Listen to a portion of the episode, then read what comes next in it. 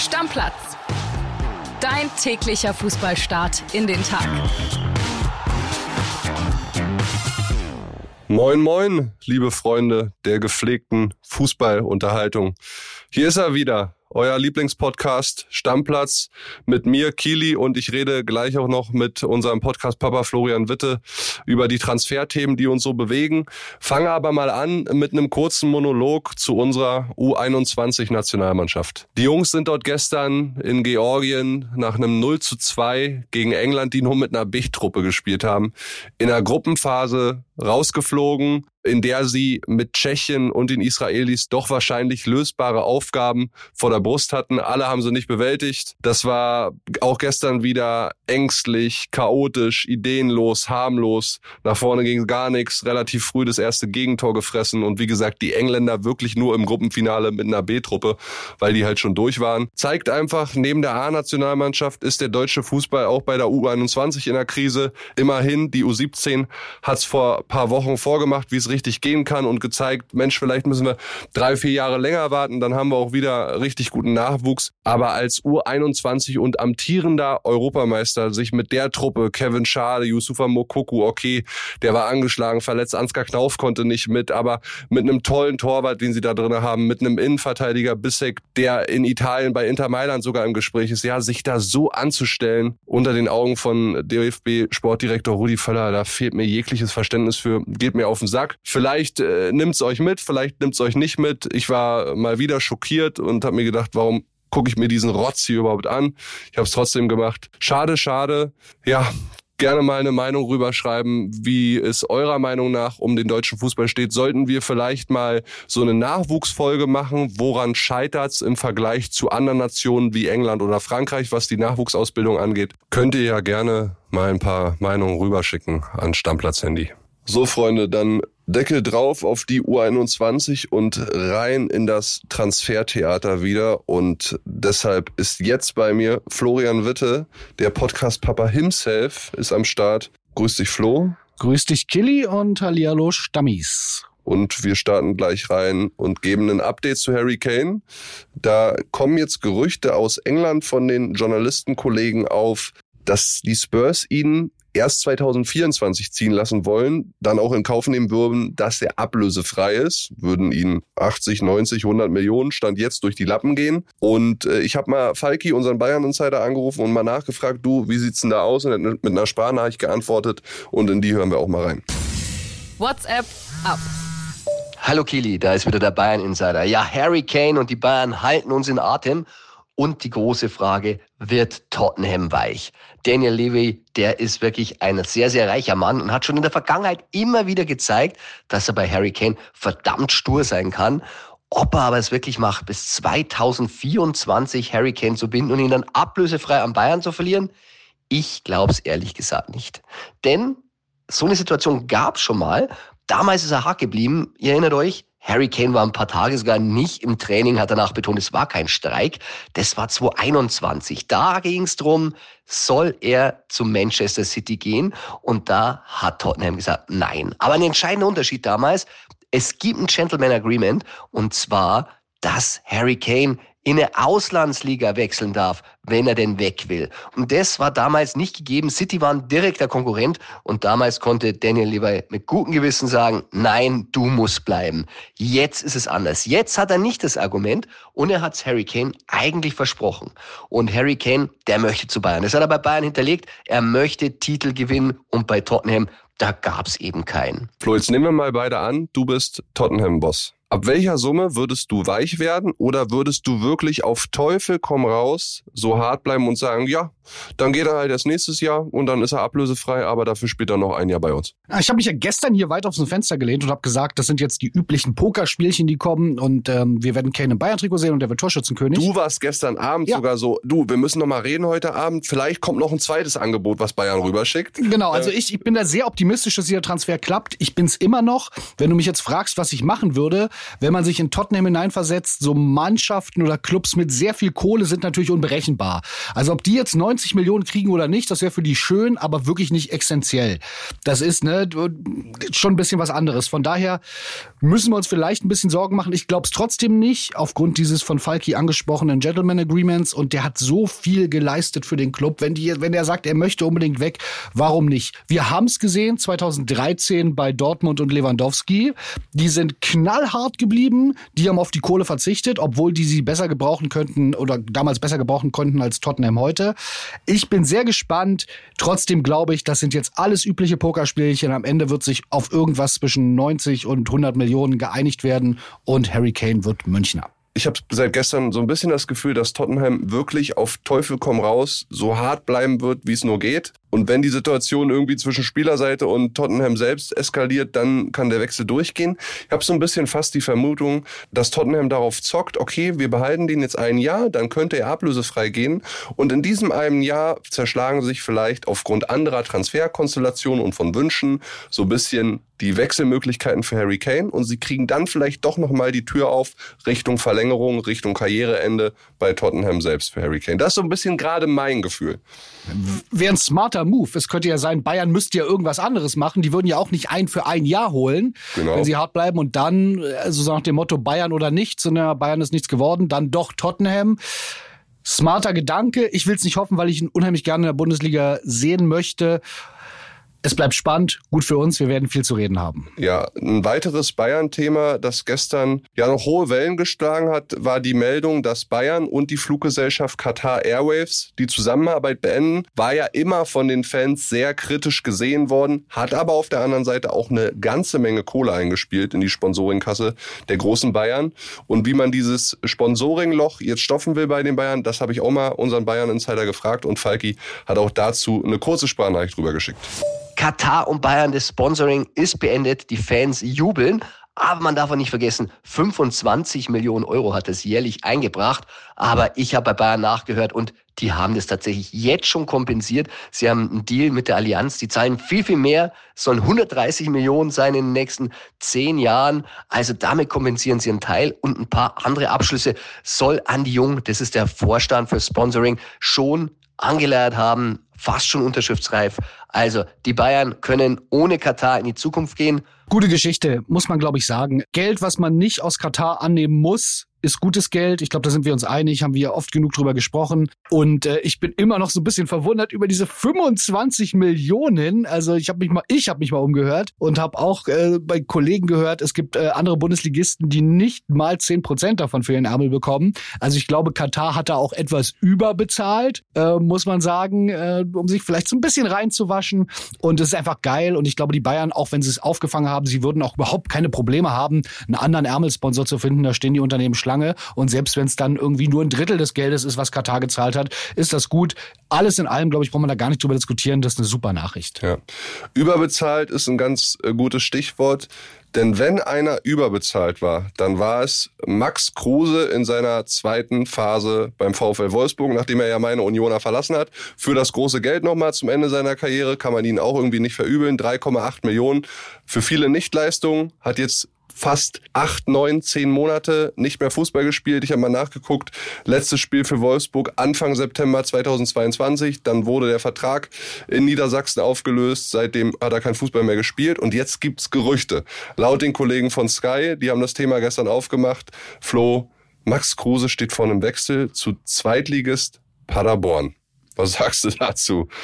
Ja, ich bin ein bisschen verwundert, ehrlicherweise. Also es soll ganz, ganz heiß sein, vorm Abschluss stehen. Gucken wir mal, ob es wirklich zustande kommt. Aber warum da kein Spitzenzweitligist zugeschlagen hat? Weil ich sehe das alles ein bisschen anders. Du wirst dich erinnern bei Union, der hat auch seine Mätzchen gemacht und weiß ich was in Shisha-Bars und allem. Aber der hat richtig gut noch gekickt. Und diesen Wechsel werfe ich ihm null vor. Auch da werfe der den ersten Stein, der nicht für ein deutliches Gehaltsupgrade zu einem anderen Club gehen würde und die gleiche Arbeit machen würde. Das kann man überhaupt gar keinem verdenken. Und ähm, ich folge ihm auf Instagram, mehr aus dem Entertainment-Wert. Und äh, da habe ich jetzt viel gesehen. Er war auf den Bahamas, er war in Miami, wo, glaube ich, sein Sohn lebt. Hat immer fleißig aus dem Fitnessstudio gepostet. Also zumindest körperlich ist er in einer für Max Kruse vernünftigen Verfassung. Und ich bin gespannt. Ich würde prophezeien, dass der Paderborn richtig helfen kann und dass sich so Zweitligisten wie Hertha, wie möglicherweise auch der HSV, meiner Meinung nach einfach nicht mutig genug sind, da mal drauf zu setzen und zu sagen, der kann besser kicken als fast alle anderen in unserem Kader. Das einfach mal zu versuchen. Paderborn hat nichts zu verlieren. Von daher, ich fände es eine super Geschichte. Also da bin ich wirklich auf ein paar Meinungen von Paderborn-Sympathisanten aus der Community oder auch generell von Kruse-Sympathisanten in der Community sehr gespannt. Einfach mal rüberschicken, Max Kruse, Paderborn, könnte das funktionieren? Ich für meinen Teil würde das auf jeden Fall nicht machen und ich gebe dir auch einen Grund. Klar, der hat bei Union gut funktioniert und es hätte auch in Wolfsburg funktionieren können und es kann auch bei vielen anderen Zweitligisten hundertprozentig funktionieren. Aber Jetzt kommt Max Kruse aus einer Phase, wo der über ein Jahr dann bald kein einziges Mal ein Pflichtspiel absolviert hat. Wettkampfpraxis, das ist übel wichtig im Spitzensport. Und dann sage ich dir noch, diese, ja, Instagram-Blender-Stories, ja, ich war mal im Fitnessstudio, ja, da hat er vielleicht mit dem kleinen Finger mal die Hand bewegt. Er sieht auch nicht dick aus. Und Killy, ich sagte, wir reden nicht davon, dass der jetzt mit Man City ins Halbfinale der Champions League kommen soll. Wir reden über die zweite Liga. Hast du das Gegurke mal angeguckt teilweise? Also das wird noch reichen. Das ist zweite Liga.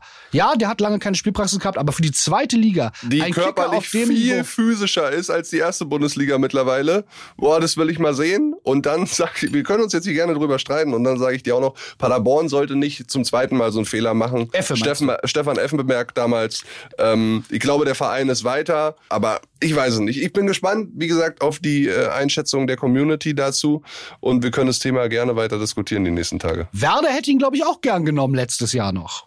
Ja, André hätte ihn wahrscheinlich auch gerne genommen. Ich, ich bin äh, letztes Team Jahr Kruse, noch. Team Kruse, bis er mich vom Gegenteil sportlich überzeugt. Ja, dann lass uns ein bisschen internationaler werden. Wir fliegen jetzt nicht auf die Bahamas oder nach Miami, sondern erstmal rüber auf die Insel zu den Engländern. Declan Rice war ja ein Riesenthema bei den Bayern. Auch wir haben uns immer wieder die letzten zwei, drei Wochen unterhalten über ihn. Bayern ist dann irgendwann ausgestiegen, weil sie gemerkt haben, boah, sie haben gar keine Chance. Dann sah es lange so aus, als wenn Arsenal in der Pole Position ist. Dann kam jetzt letzte Woche auf einmal Man City um die Ecke gebogen und dann hat sich so ein Wettbieten um den Mann entwickelt, der ja durchaus seine Qualitäten hat. Und jetzt hat sich rauskristallisiert, Flo, Arsenal bleibt dabei, die werden das Rennen machen. 120 Millionen werden die wahrscheinlich an West Ham überweisen. Damit ist er der teuerste englische Spieler aller Zeiten. Ja, Kili, weißt du, welche Namen mir da so in den Kopf kommen, wenn ich das so verfolgt habe? Das ist Dembele, Coutinho, Griezmann, Hazard. Kannst du dir was darüber denken? Hat alles nicht so funktioniert. Hat alles nicht so funktioniert, waren alles 100 Millionen Transfers. Ich glaube, es gab 14 oder 1500 Millionen Transfers. Mehr als die Hälfte kann man sagen. Man kann natürlich immer so ein bisschen diskutieren, aber das ist, hat überhaupt nicht so funktioniert, wie man es sich für den Preis erwünscht hätte. Und ich glaube, dass das bei Rice oder ich befürchte in eine ähnliche Richtung geht. Da hat sich jetzt so eine Bieterdynamik entwickelt. Du hast es gesagt. Ich habe ihn nur ein paar Mal spielen sehen. Ich habe mit Leuten gesprochen, die ihn haben oft spielen sehen, die sagen, ey, richtig guter Sechser, ne? Also das ist viel was von dem, was man sich wünscht, aber zwischen richtig guter Sechser auch auf internationalem Niveau und ich zahle 120 Millionen ist halt immer noch mal ein Unterschied. Heute ist der Tag, an dem ich dir oft widersprechen werde. Also auch bei Declan Rice sehe ich ganz anders. Ich denke, das wird mit Arsenal extrem gut fitten. Ähm, nicht nur wegen Mikel Arteta als Trainer. Es muss ja 120 Millionen gut fitten. Wird es. Wird es, keine ja. Sorge. Die spielen nächstes Jahr Champions League. Ich bin sehr, sehr drauf gespannt und ich sag dir, Arsenal wird Minimum mal bis ins Viertelfinale kommen. Auch dann Declan Rice. Der Unterschied zwischen den Spielern, die du gerade genannt hast und Declan Rice ist einfach so ein Coutinho oder ein Hazard oder ein Dembele, der sich ja auch dann irgendwann nochmal entwickelt hat, ist dass das alles so Außenbahnspieler, Schrägstrich, Kreativspieler waren. Declan Rice ist ein ekelhafter Sechser. Der muss im Zweifel nur mal gut dazwischen wichsen, dann hat er ein gutes Spiel gemacht. Du meinst, für den ist es einfacher, jeden Tag zur Arbeit zu kommen und einen guten Job zu machen? Korrekt, weil bei diesen Kreativspielern, Außenbahnspielern, da ist immer so wichtig, ist das Vertrauen des Trainers da. Das sind doch manchmal so ein bisschen Mimosen, die brauchen eine Extrawurst und so. Ich glaube nicht, dass Declan Rice so einer ist. Klar kann man jetzt wieder sagen, so 100 Millionen Transfers hat nie funktioniert. Jack Grealish war bei Manchester City der letzte gute Beweis für 117 Millionen damals gekommen äh, von Aston Villa, dass man funktionieren kann. Ich glaube, das wird ziemlich gut mit Arsenal und Declan Rice. Und es macht die Premier League auch super, super spannend, weil Arsenal nächstes Jahr auch mit Kai Havertz. Auf Arsenal habe ich durch. richtig Bock. Das wird so heiß werden. Die werden so angreifen. Ich freue mich da sehr, sehr doll drauf. Aber dann lass uns gerne weiter auf der Insel bleiben und auch in London und wir gehen mal zu Tottenham, nicht wegen Harry Kane, sondern wegen Mickey van de Ven, der ja noch in Wolfsburg spielt, auch noch einen Vertrag hat bis 2027. Aber die Gespräche mit der Spielerseite seitens Tottenham, die laufen auf Hochtouren. Könnte sich auf jeden Fall einen Wechsel vorstellen. Der Spieler wäre für Wolfsburg, glaube ich, ein herber Verlust, weil der wirklich in der Innenverteidigung sehr gut funktioniert hat. Für mich einer der unterschätztesten Innenverteidiger der Bundesliga gewesen, ähm, weil er wirklich einer der Top-Innenverteidiger ist. Ja, nicht so auf dem Radar halt gewesen, ne? Ja, Wolfsburg halt, sagen wir, wie es ist. Ähm, aber Tottenham bin ich gespannt, ob das klappt. Ich kann mir sehr gut vorstellen, dass es klappt. Ich meine mich zu erinnern, korrigiere mich, dass es auch beim Wechsel nach Wolfsburg hin so ein bisschen Ärger damals in Holland gab, so ein bisschen im Streit gegangen. Also äh, anders formuliert, wenn der weg will, wird der jetzt auf die Insel gehen und dann schade, dass die Bundesliga so einen Innenverteidiger verliert. Aber es ist ja so, dass die Fans das gar nicht so richtig merken werden, weil Innenverteidiger dann doch nicht so spektakulär spielen, dass man sagt, den vermisst man jetzt in der Sportschau. Ja, wir bleiben auf der Insel und haben auch immer noch Bundesliga-Bezug. Ist heute viel dabei England, Bundesliga und so weiter. Nämlich FC Liverpool. Wir gehen ein bisschen weiter nördlicher auf der Insel. Die haben Interesse der Kloppo Club an Schoboslei von Leipzig. Da ist jetzt nochmal rausgekommen gestern über Fabrizio Romano, dass die Ausstiegsklausel, die Schoboslei in seinem Vertrag hat, nur noch bis morgen gezogen werden kann, also Ende Juni. Bisher war immer angenommen worden, bis Mitte Juli, 15. kann man die ziehen. Nein, es sind jetzt nur noch heute und morgen, wo man die aktivieren kann. 70 Millionen Euro, eine ganze Menge Geld für einen verdammt guten Spieler. Und wenn der irgendwie jetzt noch äh, transferiert wird, dann trifft es die Leipziger aber echt verdammt hart nach Nkunku. Jetzt noch so mit den wichtigsten Vorbereiter, Torschützen, der waren 22 Prozent der Leipziger Tore in der letzten Saison beteiligt, zu verlieren. Ah, das wäre schon hart. Ich weiß nicht, ob das noch so schnell durchgeht, die zwei Tage. Geiler Kicker. Auf der anderen Seite, du sprichst es an, herber Verlust dann in Summe, aber in Summe auch eine ganze Menge Asche, die auf Eberls Konto landet. Und dann bin ich sehr gespannt und habe irgendwie so das Gefühl und auch das Vertrauen in Max Eberl, dass das sehr vernünftig refinanziert wird und dass wir uns da auf neue aufregende Spieler in Leipzig freuen können. Ich stelle mir das gerade vor, da ruft der Schmatke aus Liverpool jetzt beim Eberl an und Max, sagt, Junge. Wir haben die Ausstiegsklausel aktiviert, kriegst 70 Mio, send den Spieler rüber. Ah. Das ist schon geil. Äh, ja, zum Schluss nochmal dieser Episode ganz kurz ein, zwei wahnsinnig schnelle Transfer-News, Flo. Also erstens, Köln hat den Vertrag mit Torwart Marvin Schwebe bis 2027 verlängert, werden sich alle Köln-Fans, denke ich mal, drüber freuen. Auch ein Keeper-Thema in Augsburg. Die leihen nämlich ihre Nummer 2-3, Daniel Klein, 22 Jahre alt, an Drittligist Sandhausen aus. Hat sich noch nicht wirklich durchgesetzt, soll jetzt ein bisschen Spielpraxis sammeln. Und Heidenheim, die ja mittlerweile auch in der Bundesliga angekommen sind, die holen Abwehrspieler Omar Traoré, 25 Jahre alt, aus Osnabrück. Der Rechtsverteidiger unterschreibt einen Vertrag bis 2026. Drei News, die die Fußballwelt nicht auf den Kopf stellen, aber wir liefern ja auch immer kleine Filets für Feinschmecker. Genau. Und für die lohnt es sich, diesen Podcast zu abonnieren, liken und auch mal einen netten Kommentar wieder dazulassen. Immer die Erinnerung. Liken hilft uns wirklich sehr. Glocke aktivieren, damit ihr einfach keine Folge verpasst. Dann kriegt ihr das immer auf euer iPhone, Android-Telefon, auf dem Sperrbildschirm gesendet. Neue Folge ist da, Bing, und dann könnt ihr sie direkt hören. Deckel drauf, Freunde. Ciao, ciao. Schönen Tag. Deckel drauf. Tschüss. Stammplatz. Dein täglicher Fußballstart in den Tag.